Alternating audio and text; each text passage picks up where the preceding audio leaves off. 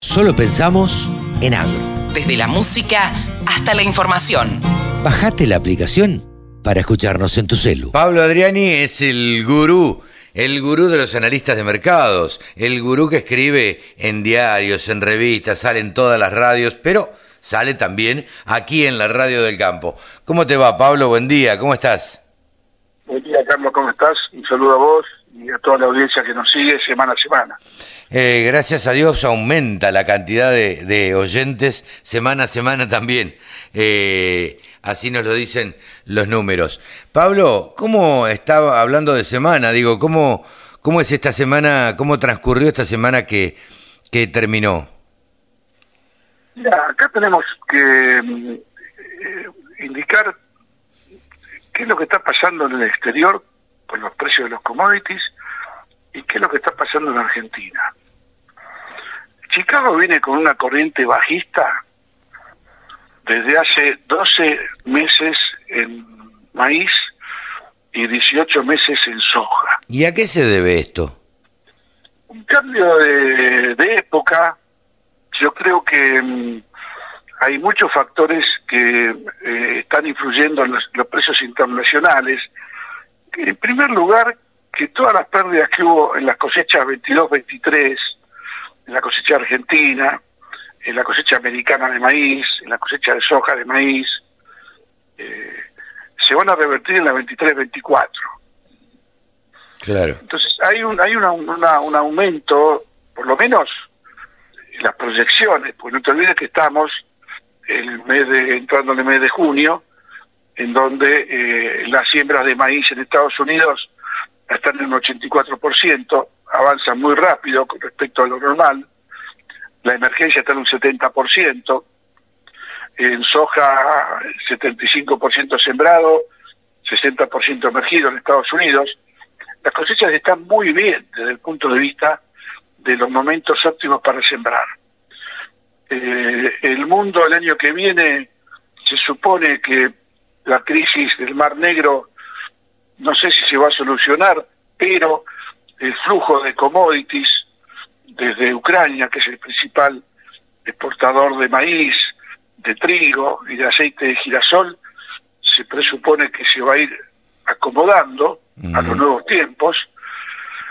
Y, mm, una perspectiva de una economía mundial eh, que está con altos niveles de inflación en todas las grandes potencias, lo que generó una, una caída de la demanda global no tanto de alimentos, pero automotrices, bienes durables, computadoras. Eh, claro, todo, eso, todo eso se frenó, Pablo, ¿no? Ha entrado una caída del consumo. O sea, eh, estamos viendo a nuestros amigos que van a Europa y Estados Unidos, donde ven que la ropa eh, está, pero a un tercio de lo que vale en Argentina. Claro bueno, las computadoras siempre han sido baratas en el exterior, comparado con Argentina. Eh, es muy difícil comparar con Argentina porque Argentina tiene una inercia inflacionaria que es la que está provocando que tengamos la ropa más cara del mundo, la comida más cara del mundo, en un restaurante, hablando de restaurantes eh, de, un, de, un, de un perfil normal, para un turista, para un media, una clase media arriba. Y, bueno, esto se siente en la economía argentina, ¿viste? Donde la gente cada vez eh, tiene menos plata para comer. Sí, sí, sí, la gente eh, ya no, no sale tanto, no se compra ropa. Este, claro. hay, una eh, decisión importante. En ese, mundo nuevo, en ese mundo nuevo está ingresando la Argentina y el mundo. Lo que pasa es que la Argentina está divorciada de ese mundo nuevo. Fíjate vos que el precio del petróleo en los últimos dos meses cayó de 120 a 75 dólares. Claro. ¿Y vos viste que acá la nafta bajara? No, no, no, bueno, eso no sucedió nunca, Pablo. Bueno, no, en una época, en una época había una correlación, te entiendo perfecto. No sucedía nunca que baje, que baje.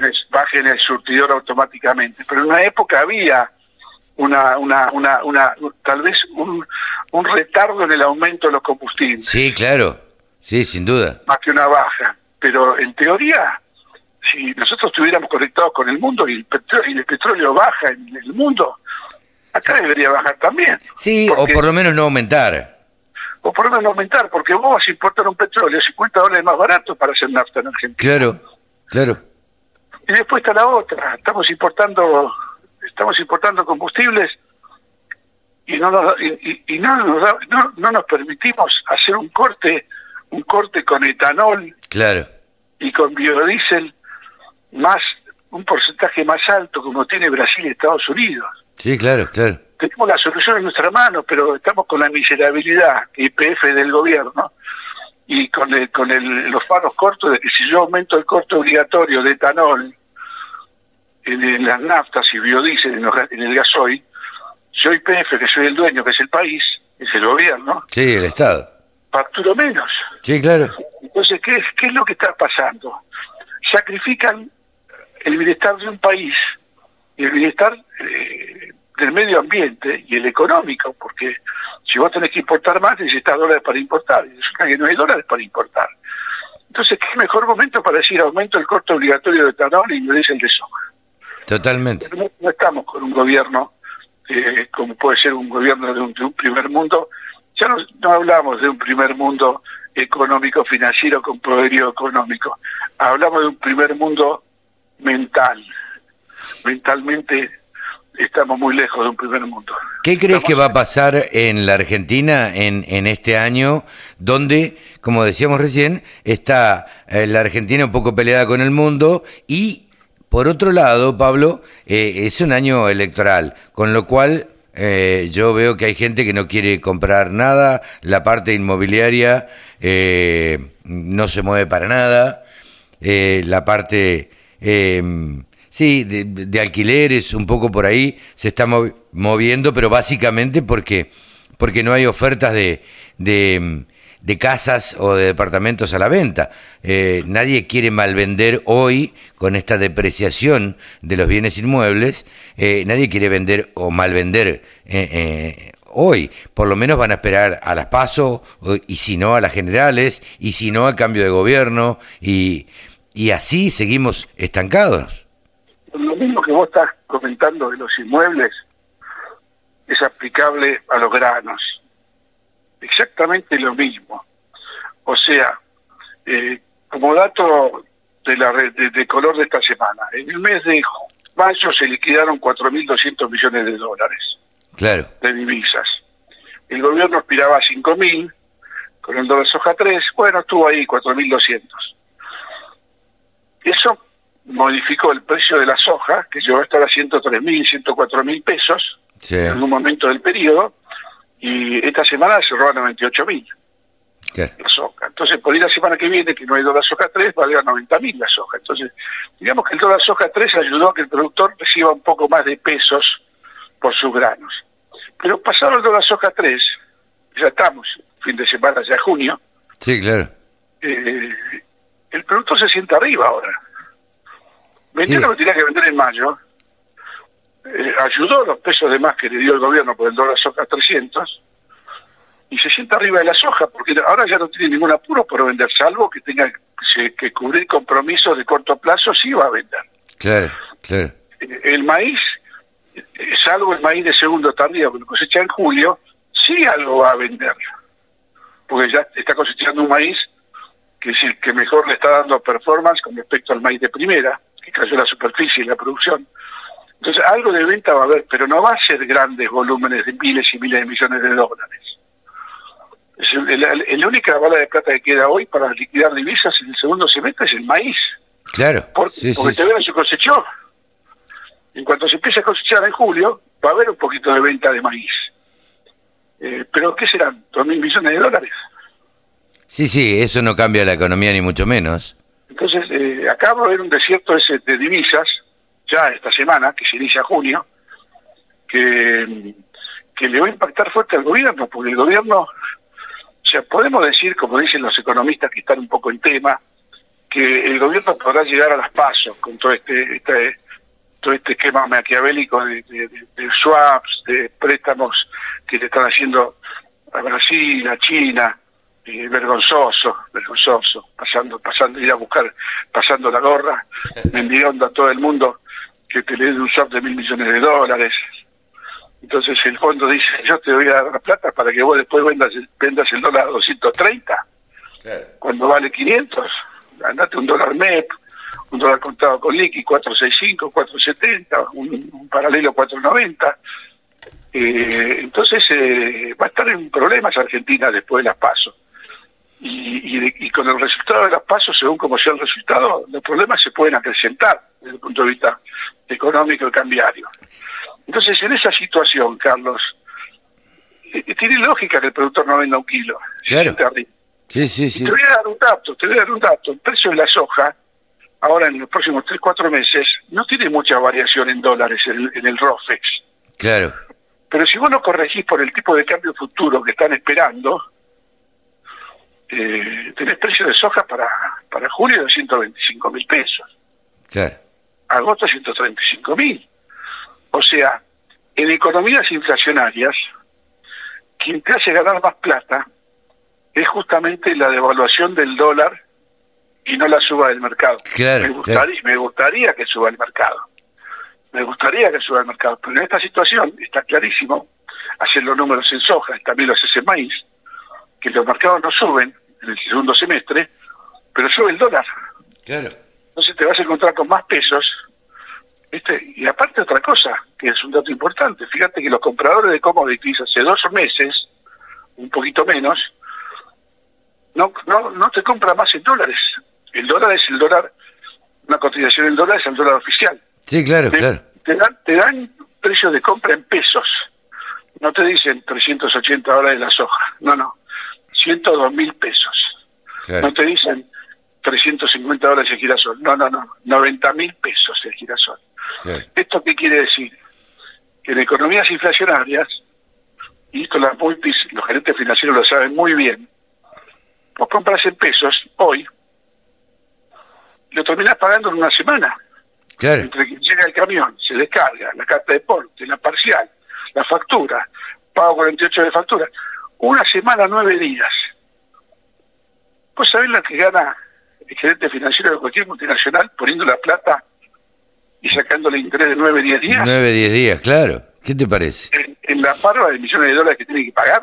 Sí, sí, sí. Entonces, estamos en una situación que ya hemos vivido anti- antiguamente, en donde eh, las trading ganan más por el negocio financiero que por el, la compra y venta al, eh, al, al comercial, que por, que por trading. Sí, sí, sí. Gana más por financing que por trading. Claro. Entonces dan economías inflacionarias. Y de la otra contraparte está el productor, que la ve en la cara y la seca. O sea, así como la, la multi Eh, yo no tarda sé. una semana de días en pagar y gana un pique, pique financiero, Pero el claro. productor que tarde una semana en vender, gana, gana el aumento de la devaluación y vende más caro en pesos. Sin duda, sin duda. Pablo, eh, vos pensás, yo tengo una idea, te la transmito y, y lo charlamos, sin querer ser analista político. A mí me parece que estas pasos no van a reflejar lo que realmente van a ser las elecciones. Yo tengo esa sensación. Bueno, posiblemente no, no, no, no reflejen, no reflejen, pero marcan una directriz, ¿eh? Ojo. Puede Yo ser. te entiendo perfecto, ¿eh? O sea, no- no reflejen y que la, y la- que la elección, generalmente en las pasos, uno juega, uno juega distinto, arriesga más porque no son, no son, no implican un cambio ejecutivo ni un cambio de, de presidente. Por eso Entonces, mismo, gente- yo creo la que en las gente- PASO, eh, eh, Milei, por ejemplo, va a sacar un montón de votos que no va a sacar en las elecciones generales. Dependerá quiénes son los que están enfrente. Sí, claro. Ahí dependerá quiénes son los que están enfrente, tanto de Juntos por el Cambio como, como de como del gobierno.